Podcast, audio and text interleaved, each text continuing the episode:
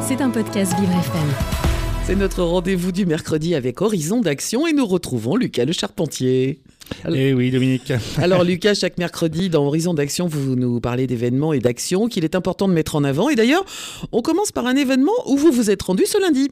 Eh oui, en effet, Dominique, lundi, c'était la journée sport en entreprise du MEDEF, journée qui se déroulait au siège dans le 7e arrondissement de Paris en présence de la ministre des Sports, des Jeux Olympiques et Paralympiques Amélie Oudéa Castera, de la vice-présidente du MEDEF, du MEDEF, Dominique Carlac, que notre directeur Frédéric Frédéric Cloteau avait reçu dans son émission Vivre dans le Noir en juin dernier, ou encore Marie-Amélie Le Fur, ancienne para-athlète et aujourd'hui présidente du CPSF, le Comité paralympique et sportif français.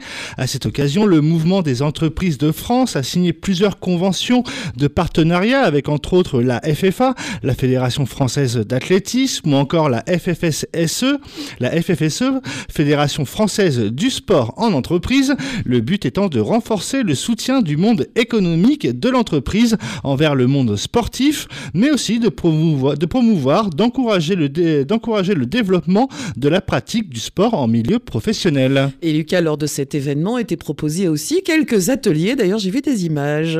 En effet, Dominique, on pouvait s'essayer au tennis de table, au rameur, au judo, avec la présence de deux judokas français. Euh, le double champion euh, de France, euh, j'ai perdu son, son nom, est-ce que vous pouvez me le rappeler?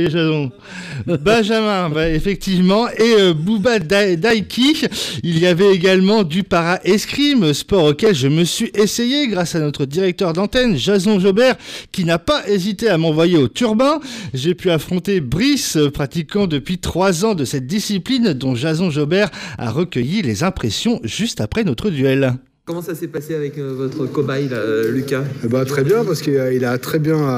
il m'a touché plusieurs fois impressionnant. Donc, euh, je lui ai dit quelques conseils. Après, le président a donné quelques conseils. Il m'a touché, donc c'est bien.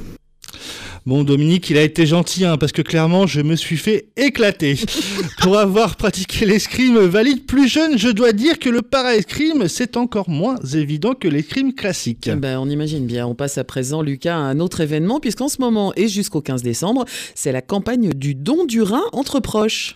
Tout à fait, Dominique. L'objectif de cette campagne est de mettre en avant les bénéfices du don de rein entre proches et ainsi encourager les personnes atteintes d'insuffisance rénale et les professionnels de santé à aborder le sujet au plus tôt avec leur entourage ou les professionnels de santé.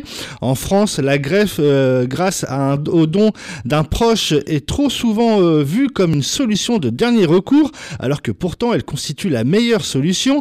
Elle n'est souvent pas suffisamment proposée aux patients alors que 98% des Français savent qu'on peut donner un rein à un proche de son vivant. Pour tenter de remédier à cela, l'agence de la biomédecine a décidé de communiquer encore plus auprès des professionnels de santé, des patients et des proches de patients sur cette question du don de rein. Un dispositif est déployé durant cette campagne 2022 dans les centres de dialyse, des sites médicaux référents ou encore sur les réseaux sociaux. Chaque année, Dominique, plus de 90 000 patients sont traités pour une insuffisance rénale chronique terminale et ces chiffres progressent chaque année. Donc n'hésitez pas, on vit très bien avec un seul rein. Si vous avez un proche qui en a besoin, il faut lui donner un de vos reins. C'était un podcast Vivre FM. Si vous avez apprécié ce programme, n'hésitez pas à vous abonner.